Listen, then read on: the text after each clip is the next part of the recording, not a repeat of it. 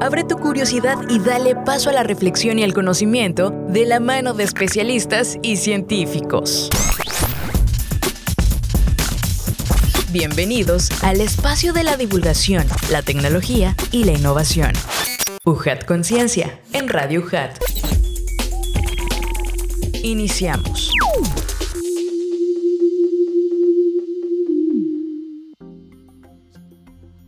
Hola amigos, ¿cómo están? Bienvenidos sean una vez más a este su espacio UJAT Conciencia transmitido por Radio UJAT y también por las plataformas digitales de ciencia y tecnología UJAT. Estamos muy contentos de que estén con nosotros porque estamos haciendo este programa desde nuestras instalaciones en Avenida 27 de Febrero, 626, Centro, Delegación 2, Código Postal 86077, Villahermosa, Tabasco.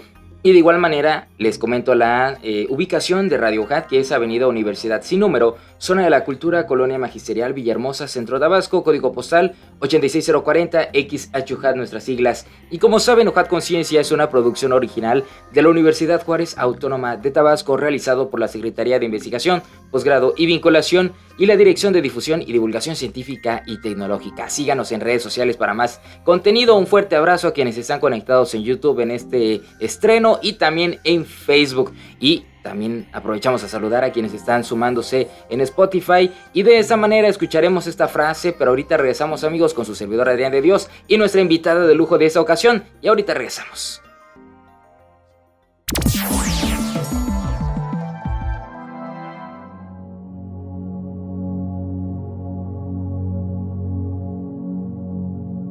La historia de las ciencias nos demuestra que las teorías son perecederas.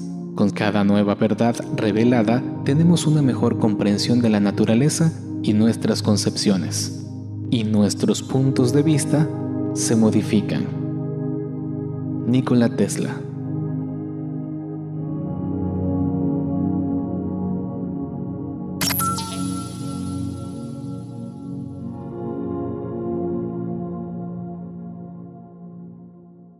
Muchas gracias por continuar con nosotros amigos y ahora sí les presento a nuestra invitada de lujo de esta ocasión. Nos acompaña la profesora e investigadora de la División Académica de Ciencias Económico-Administrativas. Me refiero a la doctora Norma Aguilar Morales. Doctora, qué gusto que nos acompañe nuevamente. ¿Cómo se encuentra? Bien, gracias por la invitación. Siempre es un gusto interactuar aquí con ustedes. Muchísimas gracias porque además fíjense que nos acompañó para platicar sobre los posgrados de la DACEA y eso es algo muy interesante, pero ahora en específico vamos a platicar sobre un proyecto que desarrolló en conjunto con investigadores de esta misma división académica. Y antes de platicarles del proyecto, les platico la trayectoria de nuestra invitada, quien es doctora en gestión estratégica y políticas de desarrollo por la Universidad Anáhuac Mayab maestra en Administración con especialidad en Dirección del Factor Humano por la Universidad del Valle de México y licenciada en Administración de Empresas por el Instituto Tecnológico de Villahermosa. También ha cursado más de 30 diplomados y diversos cursos disciplinares y pedagógicos. Es miembro del Sistema Nacional de Investigadores Nivel 1, académica certificada por la Asociación Nacional de Facultades y Escuelas de Contaduría y Administración AFECA profesora e investigadora de tiempo completo en la Universidad Juárez Autónoma de Tabasco, impartiendo asignaturas en licenciatura y posgrado, académica certificada con perfil deseable PROMEP, responsable académica del doctorado en Administración Educativa PNPC C004400, consultora certificada por el Sistema Nacional de Consultores PYME de la Secretaría de Economía, miembro del Sistema Estatal de Investigadores del Estado de Tabasco, también es Premio al Mérito Científico UJAT 2016, Premio al Mérito Académico UJAT 2007, 2014 y 2020.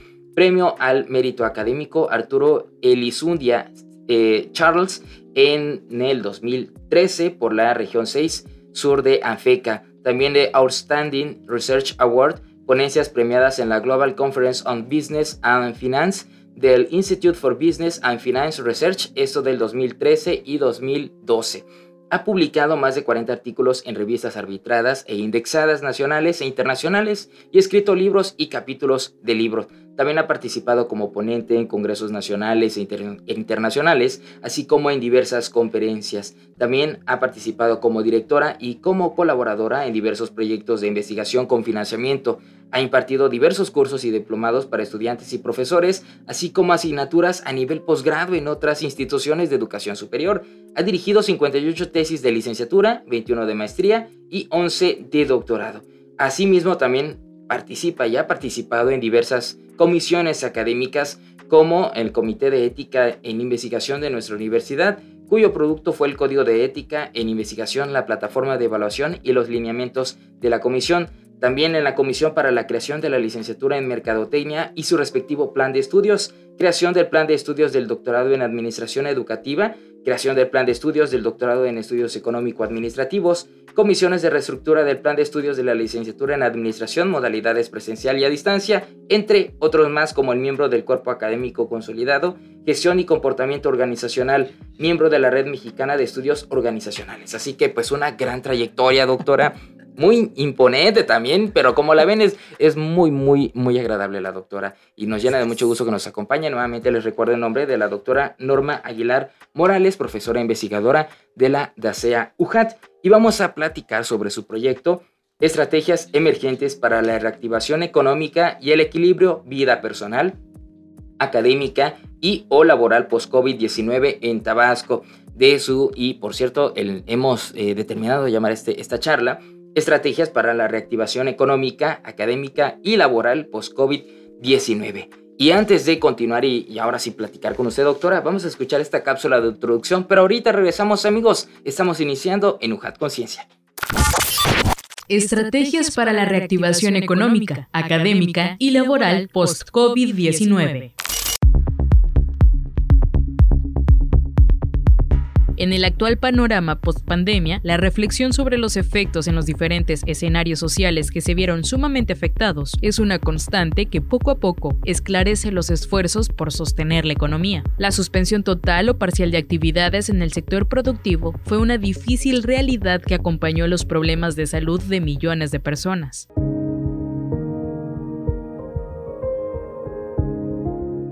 Por ello, este proyecto se fundamentó en una metodología científica de corte cualitativo para la obtención y análisis de los datos, lo cual generó información real y fidedigna que sirvió de base para fundamentar y elaborar la propuesta, así como diseñar y aplicar las estrategias de intervención a empresarios y estudiantes universitarios, y para la elaboración de los productos finales del proyecto.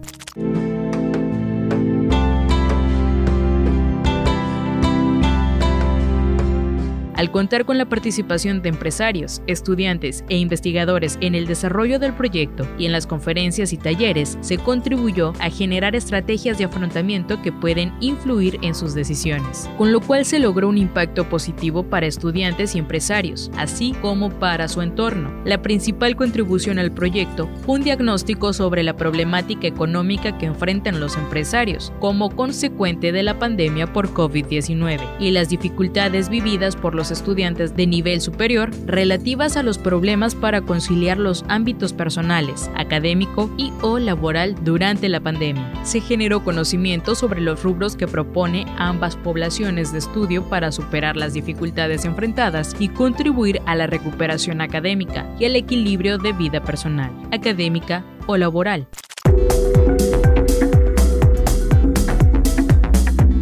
Esto permitió el desarrollo de propuestas a empresarios como impulsar la producción primaria, que es la que más se tiene en la región, dándole un valor agregado para generar riqueza y poder mejorar su comercialización, apoyos de gobierno para emprender, tanto de financiamiento como de capacitación, asesoría y estímulos fiscales, entre otros y algunas propuestas a estudiantes tales como implementar clases híbridas, porque consideran que les hace falta el contacto con sus compañeros, porque es mejor el aprendizaje presencial que incluye más práctica, pero a la vez consideran que sus costos de transporte bajaron con las clases virtuales, y conservar ese acercamiento de convivencia familiar que se dio durante la pandemia y otras más.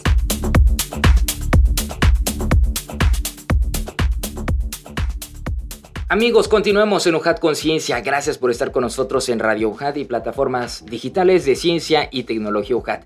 Ahora sí, vamos a platicar ya con la doctora Norma Aguilar de la DACEA, quien nos va a platicar sobre este proyecto de estrategias para la reactivación económica, académica y laboral post-COVID-19. Híjole, pues un tema que todavía, a pesar de que ya lleva dos añitos o más, un poquito más, eh, sigue haciendo eco en nuestra vida, doctora. Pues platíquenos, ¿no? De este proyecto. Bienvenida nuevamente. Gracias.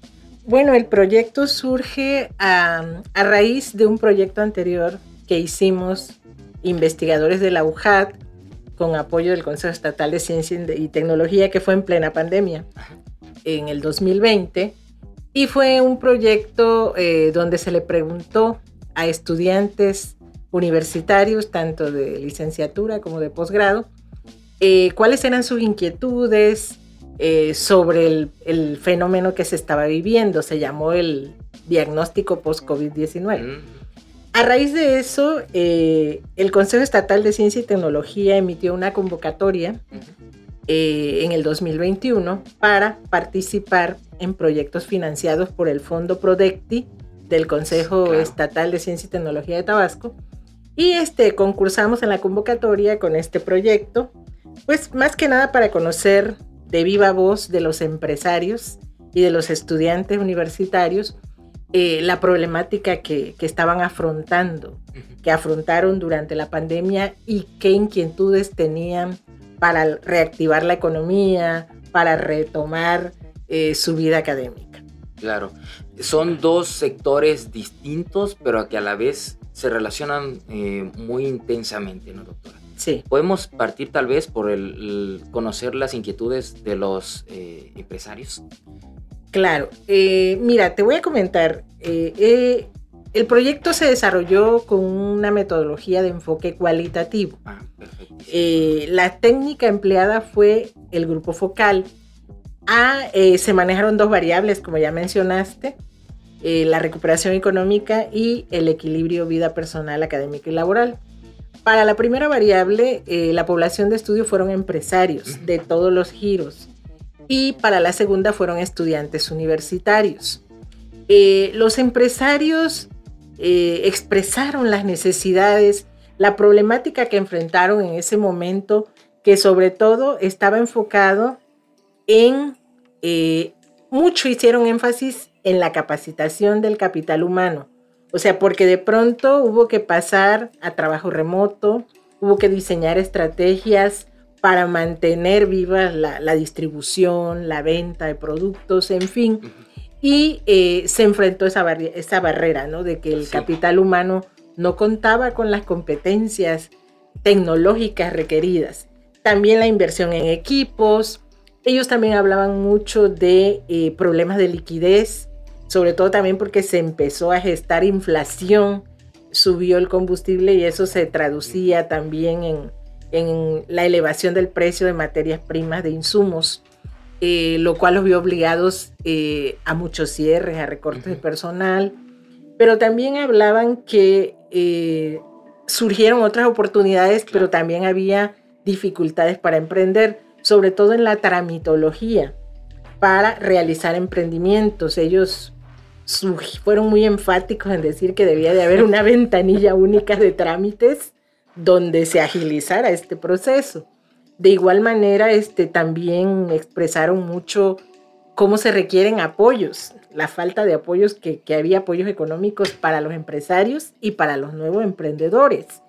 Eh, expresaron muchas, este, sobre todo en el capital humano, expresaban también que debe haber esa dupla entre el sector productivo y la academia para que se puedan este, desarrollar las competencias que necesita el mercado laboral. Claro. Más que nada. Los, eh, el capital humano que ellos tienen en sus empresas es eh, de qué edad de estudiantes todavía, son profesionistas ya, porque ya ve que nos mencionaba de que eh, mencionaban que necesitaban mayor capacitación por parte de sus empleados, ¿no? Sí. Eh, tienen de todas las edades, pero ellos están abiertos a, contratar jóvenes. Pero ahorita recuerdo en un empresario que, expresó la dificultad que tenía para conseguir programadores, que tenía él una vacante de programador y ya llevaba tres meses y no la podía cubrir porque no había capital humano eh, de esa área. Y así expresaron muchas cosas, por ejemplo, el compromiso, hicieron mucho énfasis en que los, los egresados deben practicar el compromiso hacia la organización donde se contratan. Las habilidades sociales también hicieron énfasis en eso, que es muy importante para las relaciones públicas, para las relaciones humanas dentro de una organización. Sí, claro. Eh, en ese sentido, doctora, también, ¿cómo fue que ellos eh, consideraron alguna solución a esos problemas? ¿Comentaron a ustedes en este foco grupal sobre alguna eh, respuesta que les haya funcionado? Bueno, em, ellos lo que expresan es que este, a veces sí quieren capacitar, pero encuentran una poca oferta de, capacitación y lo que los costos que son bastante elevados, ¿no? Que eso también este, pues es una No lo ven como redituable, tal vez. No, tal vez lo ven más como un gasto que como una inversión. Ah, eh, igual fueron muy enfáticos en la cuestión del manejo financiero de la empresa y por eso, a consecuencia de eso, se, como parte de la actividad del proyecto, se realizó una intervención donde se invitó a los empresarios para que se les proporcionó gratuitamente un curso de capacitación sobre el manejo financiero de, de, las pymes, de las ah, pequeñas empresas. Qué interesante, porque también esa parte de sensibilización tal vez a cómo llegarle o llevarle el conocimiento a sus propios empleados, ¿no? Sí. Haría falta eso. Hablando de los empleados que también son parte de estudiantes, es otra de las variables de este estudio, ¿no? Sí. La otra variable fue eh, conocer cómo, qué estrategias emplearon ellos. Primero, qué dificultades emplearon para equilibrar sus actividades académicas o laborales, porque muchos trabajan con su vida familiar que durante el confinamiento se volvió, todo se desarrolló en un mismo ámbito. Entonces ellos expresaron mucho que en primera la dificultad para tener un lugar donde realizar sus actividades, porque pues ustedes saben, algunas familias son numerosas y tenían hermanos más pequeños o más grandes y todos estaban en el mismo espacio tomando clases al mismo tiempo. De igual manera expresaron eh, la falta de equipamiento, sobre, más que equipo, porque muchos tomaban clases en sus celulares, el acceso a Internet, la falta de, infraestructura tecnológica, pero específicamente el acceso a Internet, que fue una, muy, fueron muy enfáticos en eso, casi todos, casi todos expresaron esta dificultad ¿no? que atravesaban. Y por otro lado estaba la cuestión emocional. Eh, en el estudio pudimos detectar mucha ansiedad, mucho estrés, insomnio, depresión, este, muchas situaciones, igual conflictos. Eh, en lo que refiere a los conflictos familiares, eh, se dio como un contraste. Hubo quienes expresaban que se recrudecieron algunos conflictos familiares por la cercanía de convivencia y hubo otros que por el contrario dijeron que mejoraron sus relaciones familiares porque empezaron a compartir actividades que nunca tenían tiempo de hacer juegos de mesa, cocinar juntos, compartir más tiempo, ¿no? En familia. Entonces podemos decir que, que, esto del confinamiento tuvo cosas negativas, pero también tuvo cosas positivas. Digamos que le fue un poquito mejor a los estudiantes a comparación de los empresarios, ¿no? bueno, aunque te diré que también se detectó otra problemática que, que expresaron mucho fue que no es para nada lo mismo el aprendizaje virtual que el aprendizaje mm. presencial, por la parte práctica, por la interacción humana, la convivencia social entre compañeros. La falta de eso fue que originó precisamente estos problemas de soledad, de ansiedad, de depresión, eh, de relaciones que se rompieron. O sea, fue muy interesante porque precisamente los modelos cualitativos permiten esto, ¿no? Profundizar.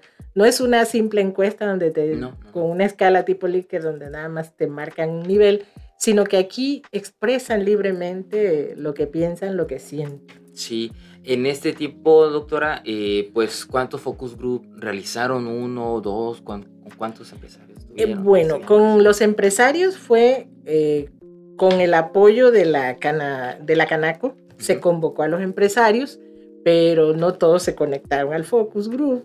Entonces no fueron tantos. Tuvo que emplearse una segunda estrategia que fue cuando se les convocó al curso de capacitación. Sí, claro. sí, no, pero sí. Este, entonces ahí también aprovecho y se les aplicó una encuesta de preguntas abiertas, las mismas que se manejaron en el focus group para complementar la muestra. En el caso de los estudiantes no tuvimos problema.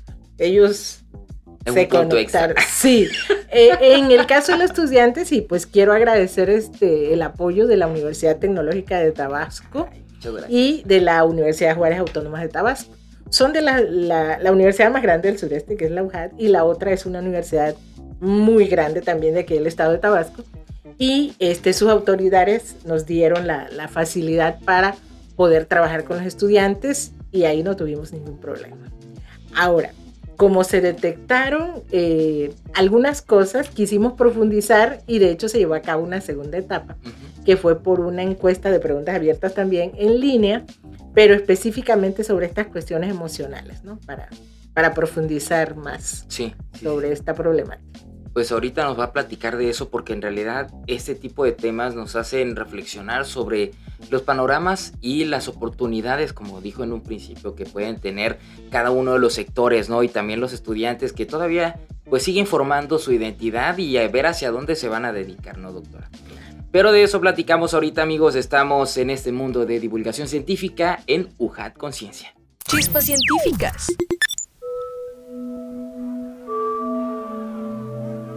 El llamado del feminismo y el género es un libro donde se exploran las voces que problematizan lo positivo y posiblemente lo negativo del feminismo, mediante un recorrido teórico-conceptual de su teoría, caracterizando las complejas raíces de este junto con las del género. Se toma como punto de partida algunos de sus principios disciplinarios, esto es, a través de enclaves teoréticos como son la historia, filosofía, antropología y su complicada relación con la dimensión activista. No se pretende desplazar las conocidas narrativas de las olas feministas, sino mostrarlas en términos de una red conceptual que ayuda a dar soporte y nitidez a los discursos. Si en la escuela me decían que había un artículo de la constitución de mi país que decía que todos somos iguales, y resultaba que ahí no. A través de sus capítulos se plantea una red conceptual explicativa del feminismo y del género tratando de alcanzar y dar lugar a las generaciones, que lleve a la posibilidad de vislumbrar que el feminismo es un instrumento útil para acercarse a ese proceso de autoconciencia tan deseado y buscado por los feministas de la segunda ola, y darle al género el lugar que le corresponde más allá de un concepto de moneda de cambio dentro de las políticas públicas en nuestros contextos. Las personas que desarrollaron este libro son la doctora Blanca Arciga Zavala, quien es doctora en educación por la Universidad de Sheffield, Reino Unido, profesora investigadora de tiempo completo de la División Académica de Ciencias Sociales y Humanidades de la Sus líneas de investigación son educación superior, docencia, cultura y género. Además es coordinadora de varios libros en los que destacan Violencia y agresión en contextos de Mujeres, parejas jóvenes y niños 2016. El doctor Leonel García León, quien es doctor en filosofía en el programa de doctorado en filosofía contemporánea por la Universidad Autónoma del Estado de Morelos, es profesor de tiempo completo en la DAXI de la UJAD y es coordinador de diversas publicaciones científicas. Si quieres leer este y otros libros más en diferentes áreas de conocimiento, te invitamos a visitar nuestro catálogo de publicaciones científicas, disponible sin ningún costo en la página www.pcientíficas.uhat.mx y también disponible sin costo a través de la Red Iberoamericana de Innovación y Conocimiento Científico, REDIV. Amigos, continuamos en UJAT Conciencia y seguimos muy contentos de platicar sobre este tema de las estrategias para reactivación económica, laboral, emocional y de todo lo que tiene durante este tiempo de pospandemia con la doctora Norma Aguilar de la DACEA. Y pues algo también muy bonito es cuando pueden participar otros colaboradores, ¿no, doctora? Así. Platíquenos con quiénes colaboró. Bueno, el equipo eh, estuvo integrado por una servidora como directora del proyecto Y los colaboradores fueron la doctora Deneb Elima Gaña Medina, que es de la DACEA, la doctora Candelaria Guzmán Fernández, también de la DACEA, la doctora Edith Georgina Surdez Pérez, igualmente de la DACEA, y colaboró con nosotros un colega que, que ya lleva tiempo trabajando con nuestro equipo, el doctor Pedro Antonio Sánchez Escobedo, que es de la Universidad Autónoma de Yucatán, de la UADI. Asimismo, este, colaboró con nosotros la estudiante Irma Adelí Pérez Cascante, que es de la licenciatura en Administración de la UJAC. Ah, excelente. Entonces sí estuvo muy completo el equipo, ¿no? Claro. Sí, sí, sí. Y eh, pues ya nos platicó de las variables que eh, aplicaron también la parte metodológica y cuál sería esa parte de intervención, entendemos, de este, de este proyecto, doctor.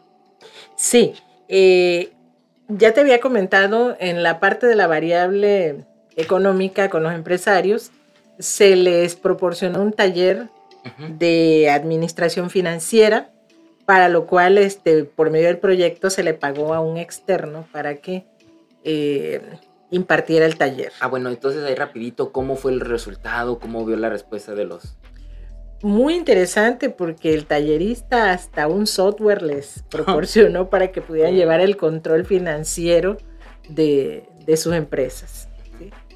Eh, en la otra variable también se llevó a cabo una intervención. Lo primero fue una conferencia magistral eh, ofertada por el doctor Pedro Antonio. Él vino, lo trajimos con fondos del proyecto eh, de la UADI, vino a darla presencialmente aquí en la UJAT la conferencia, eh, tanto en la conferencia como en el taller que se les impartieron a los estudiantes, eh, tuvo dos modalidades. Los estudiantes de posgrado asistieron de manera presencial y los estudiantes de licenciatura se conectaron a través de la plataforma Teams. Eh, sobre todo el taller fue muy, este, muy benéfico porque los estudiantes le hacían consultas, le platicaban sus problemas, su problemática, y el doctor Sánchez, como es especialista, él es este psiquiatra, tiene su consulta, él se dedica a dar terapia, además de que es investigador que pertenece al Sistema Nacional de Investigadores, es nivel 2, este, pues tiene toda la experiencia del mundo en esto. Entonces, este, fue, fue de mucho provecho porque los estudiantes pudieron aprovechar eh, la interacción con este experto y él eh, les dio orientación, les dio casi, casi consultoría gratuita a, todos los que tuvieron este, pues, la confianza de expresarles sus, problemas. Interesante. De aquí, ¿qué se rescata, por ejemplo, en esta, en esta actividad, doctora? ¿Usted con qué cree que haya eh, funcionado a esos estudiantes que pudieron tener este acercamiento con un especialista? Sí, de hecho eh, fue de mucho provecho, pero también se les hizo la invitación para que eh, acudan a los canales que tiene nuestra universidad. Se les hizo la invitación para que acudan a los consultorios psicopedagógicos con que cuenta nuestra institución, donde también pueden, hay expertos que pueden atenderlos y apoyarlos en todas estas cuestiones de tipo emocional, de tipo de salud mental. Y eh, parte de, este proyecto tiene la parte de conclusiones, resultados. ¿Qué, más obtuvieron de ese proyecto? Bueno, se obtuvieron muchos productos. La verdad que fue muy este de mucho provecho eh, el proyecto. Eh, hubo como productos científicos cuatro artículos científicos que se publicaron en revistas arbitradas e indexadas en Web of Science y en Scopus. Eh, también cuatro capítulos de libros que fueron publicados. Eh, de igual manera se sacó un libro que está próximo a salir, está en proceso de edición. El libro fue de, precisamente de la variable de equilibrio, vida personal, académica y laboral en estudiantes universitarios. Y este, hubo, se presentaron cuatro ponencias en congresos nacionales e internacionales. Eh, como producto también hubo una tesis de licenciatura de la estudiante que colaboró con nosotros. Eh, se sacaron dos registros de autor, dos de registros de derecho de autor también se obtuvieron. Eh, se hizo una estancia también en la UADI para trabajar este, los, los resultados del proyecto. pues, entre otras cosas. Ah, también se participó, se, dio, se dieron dos conferencias magistrales para, para difundir los resultados y se participó en un panel que, que nos invitó el, el, Consejo de Ciencia ah. Estatal del Consejo de Ciencia y Tecnología del Estado de Tabasco. ¿Cuáles son esas sugerencias, tanto tal vez al sector de los empresarios como a los estudiantes, ante este, este, esta realidad del, pandemia que todavía nos encontramos, post pandemia? Bueno, por ejemplo, eh, los empresarios hicieron mucha énfasis en eso, que haya una mayor vinculación academia, empresario, academia, sector empresarial, eh, para que tenga impacto en los planes de estudio y se desarrollen las competencias que ellos necesitan. Eh, por otra parte, los estudiantes hicieron mucho énfasis también en que se volviera a las clases presenciales. Eh, porque sentían ellos esas deficiencias ¿no? de, de práctica, sobre todo de las cuestiones prácticas. Y doctora, desde su perspectiva y con este estudio y a lo largo de este tiempo que usted también ha impartido clases, ¿cómo se lograría un equilibrio adecuado, tal vez, para cada, para los estudiantes, vaya, en este nuevo orden en el que nos encontramos? Bueno, actualmente ya estamos en ese proceso. Eh, yo siento que ya casi volvimos a la normalidad, casi, ¿verdad? Porque siempre está como el riesgo latente ahí. Pero ya casi volvimos a la normalidad. Te puedo expresar que el primer semestre, o sea, el semestre anterior, el pasado, fue un poco difícil, tanto para profesores como para estudiantes, adaptarnos de nuevo a, las clases presenciales, a la convivencia, eh, porque había miedo del contagio y todo. Este semestre ya se han normalizado más las cosas y en lo que refiere al equilibrio vida académica, personal y laboral, eh, yo, yo siento que de todo se pueden sacar este, cosas positivas. Y algo positivo que se sacó, pues fue eh, la cuestión tecnológica. Tanto profesores como estudiantes eh, aprendieron a manejar la tecnología y es algo que ya está presente en nuestra vida académica, que ya, ya, nos, ya se quedó. O sea, las, todas las eh, estrategias didácticas por medio de, siguen desarrollándose muchas estrategias por medio de plataforma, por medio de medios virtuales y aparte las clases presenciales que son indispensables también, la práctica de campo, todo esto que se da en las clases presenciales. Entonces ya tendríamos un poquito más el panorama más amplio para, ojalá no suceda, pero una siguiente pandemia. ¿Cómo ve usted el siguiente futuro en este tipo de temas? Bueno, creo que la pandemia nos ha dejado lecciones y si viniera otra pandemia, que nadie quiere que eso suceda, pues de una u otra forma ya estaríamos más, más preparados, eh, ya no nos tomaría desprevenidos. Eh, tanto estudiantes como profesores ya nos capacitamos mucho, la UJAD nos dio mucha capacitación, eh, invirtió también en equipos tecnológicos y esto ha ayudado mucho. Sí. Y eh, definitivamente ha habido un beneficio tanto para profesores como para estudiantes.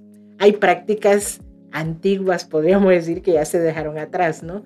Y que ya nos, eh, nos hemos modernizado en eso. Eso es algo muy positivo, ¿no? sí. Se, tuvo que reaccionar, ¿no? Ante esta eventualidad. Así es. Doctora, ¿cuál sería el siguiente paso de este proyecto o qué continúa en su desarrollo académico científico?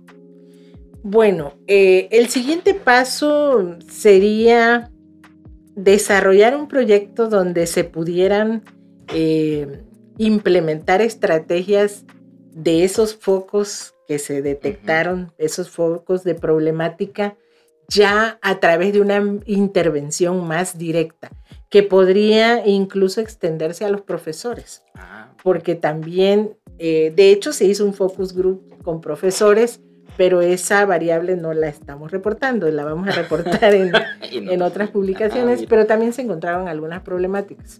Eh, entonces yo creo que el paso siguiente es ese. Eh, en, en, mi, en mi caso he venido trabajando todo lo que es el comportamiento organizacional desde hace muchos años. Y dentro del comportamiento organizacional está precisamente esta problemática pues de las emociones que, experimentamos las personas tanto en el contexto laboral como en nuestra vida privada y cómo se conjuntan ambas, cómo influyen una sobre la otra. ¿Influyen mucho? Mucho. Híjole, pues sí, hay que saber sobrellevar las cosas, ¿no? Y como dice usted, es un equilibrio que ojalá podamos encontrar eso, esto, esa inspiración también en el libro que usted nos está diciendo que está por publicarse y esperemos que tengan mucho, mucho éxito con este proyecto y otros más. Nada más nos gustaría que nos mencione las fechas del proyecto para tenerlo bien, bien especificado. ¿Cuándo inició el proyecto? ¿Cuándo finalizó el proyecto? Sí, el proyecto inició en marzo del 2021 y finalizó eh, oficialmente en marzo de este 2022, pero eh, un año es muy corto tiempo para todo el trabajo que se realizó. Entonces nos concedieron una prórroga de seis meses y oficialmente terminó en agosto de este año. Ah, Cinco meses y medio más o menos. Ah, excelente, doctora. Pues estamos llegando al final del programa. No sé si usted guste agregar algo más. Bueno, eh, lo que me gustaría agregar es invitar tanto a profesores como a estudiantes que se sumen a, estas, a estos estudios, a estas actividades, eh, sobre todo en lo que es el equilibrio, vida personal, académica y laboral. De hecho, eh, realicé un estudio hace poco que me, me, apoyó aquí la Secretaría de Investigación con los investigadores del SNI de aquí de la ah, UJAT. Eh, de hecho, ya los resultados se publicaron en un artículo científico, se presentaron en, en, un congreso de las mujeres SNI, ahora en noviembre, y ya se publicó un artículo de esto. Igual ahí también detectamos algunos detalles, pero eso ya te platico en otra ocasión. Una probadita. no, pues e, es muy interesante también escuchar el, la parte del comportamiento dentro de diferentes ámbitos, ¿no? Y cómo podemos sumarnos a hacer algo pues mucho mejor sin que nos afecte de una manera más preocupante, ¿no, doctora? Mira, sobre todo el equilibrio en otras palabras, se le conoce en el caso del ámbito laboral, se le conoce como equilibrio trabajo-familia, simple y sencillamente. Es algo fundamental que tiene un impacto tremendo en, los niveles de productividad, en los niveles de compromiso del personal, ya sea administrativo, directivo, eh, académico. Tiene mucho impacto. Entonces eh, es importante desarrollar estrategias que permitan mantener este equilibrio entre la vida laboral y la vida personal. Y que ya lo veamos como algo cotidiano el hacer estas estrategias, como parte de nuestra cultura, ¿no? Así es. Que no lo dejemos así como que, ay, me organizo y una cosa y avanzo tantito, ¿no? Y, pero bueno, eh, diría usted, eso es tema para otro programa. Sí. pues muchísimas gracias, doctora, por habernos acompañado. Gracias a ti por la invitación. Y pues... Muchísimas gracias, doctora. Y auditorio, muchísimas gracias a todos ustedes por habernos acompañado, sintonizado. Les recuerdo el nombre de nuestra invitada, la doctora Norma Aguilar Morales, profesora e investigadora de la División Académica de Ciencias Económico-Administrativas. Y platicamos sobre estrategias para la reactivación económica, académica y laboral post-COVID-19 de su proyecto, Estrategias Emergentes para la Reactivación Económica y el Equilibrio Vida Personal académica y o laboral post-COVID-19 en Tabasco. Agradecemos por supuesto a la DACEA y a la Dirección de Comunicación y Relaciones Públicas por brindarnos su apoyo para la realización y transmisión de este programa y de parte de todo el equipo de producción de la Dirección de Difusión y Divulgación Científica y Tecnológica, les agradecemos por habernos acompañado, sintonizado una ocasión más aquí en su programa UJAT Conciencia. Soy Adrián de Dios y recuerden, legado UJAT, estudio en la duda, acción en la fe.